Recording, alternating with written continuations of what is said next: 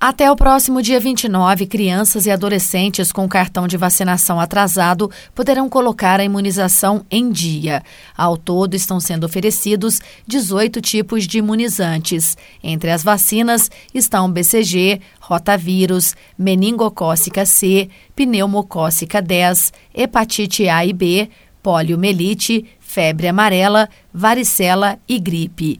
O objetivo é aumentar a cobertura vacinal, que anda baixa, e assim contribuir para o controle e a erradicação de doenças para as quais já existe a prevenção.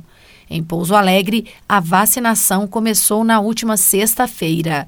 Em entrevista, Débora Alves, da Central de Vacinas da Secretaria de Saúde do município, fala sobre a campanha a vacinação será de forma de atualização das cadernetas das vacinas de rotina, tanto para crianças quanto para adolescentes. Como o objetivo é a atualização das cadernetas, a gente faz um levantamento, né, das doses que estão pendentes nas crianças e nos adolescentes. Então, quais são especificamente as faixas etárias, né? Para crianças, são crianças, né, é, menores de 5 anos, mas mesmo aquelas que tenham pouco mais de cinco anos, mas que tenha é, vacinas que estejam em atraso, a, deve comparecer.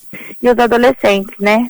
Até 14 anos, 11 meses e 29 dias, né? Ou seja, aqueles pais que têm filhos menores de 15 anos devem levar os seus filhos junto com a caderneta de vacinação até a unidade de saúde, os postos de vacinação do município, para que seja feita essa análise e atualização das cadernetas parte do público-alvo da campanha de multivacinação é composta por adolescentes, que também estão sendo vacinados contra o coronavírus neste momento. Existe alguma contraindicação esses jovens receberem as duas vacinas num período muito próximo? Qual que é a orientação das autoridades de saúde? Foi feito alguns estudos, né, e devido à grande necessidade da imunização tanto do Covid quanto das demais vacinas do calendário básico, recebemos uma nota técnica com a liberação da vacina Covid com as demais vacinas do calendário nacional de imunização. Então, só confirmando, o adolescente pode receber a vacina contra o coronavírus e também pode receber outra vacina que faz parte aí do calendário de multivacinação. Pode, pode estar se vacinando.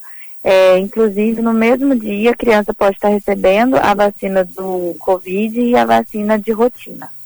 Durante o lançamento da campanha de multivacinação, o Ministério da Saúde manifestou uma preocupação muito grande com relação aos índices vacinais.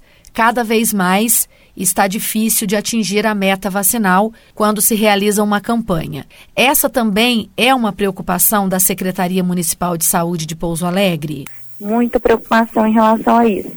A gente percebe que cada dia mais é, os pais têm deixado de levar seus filhos até o posto de vacinação ou comparece de, em forma de atrasada, sabe? Como a pessoa precisa de um esquema vacinal o ideal é que se respeitem as datas, os períodos corretos de cada vacina, mas também não impede, já que esteja atrasado, de comparecer para essa atualização. Principalmente esse mês de outubro, ele serve para uma intensificação e conscientização desses pais que têm é, filhos menores de 14 anos para estar tá levando essa caderneta para a gente estar tá observando se tem alguma coisa em atraso. Se tiver, a gente já vai estar tá fazendo atualização.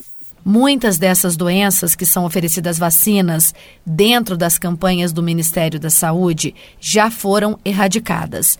Eu gostaria que você explicasse por que é tão importante que os pais continuem levando seus filhos para se vacinarem, mesmo com as doenças fora de circulação. Justamente por elas não estarem circulando, é devido à imunização. Com a imunização, a gente consegue erradicar várias doenças. Né? No Brasil, nós tínhamos o sarampo erradicado, e devido a essas baixas coberturas vacinais, a gente teve a reintrodução do vírus. Então, a gente perdeu né, esse certificado de erradicação do sarampo.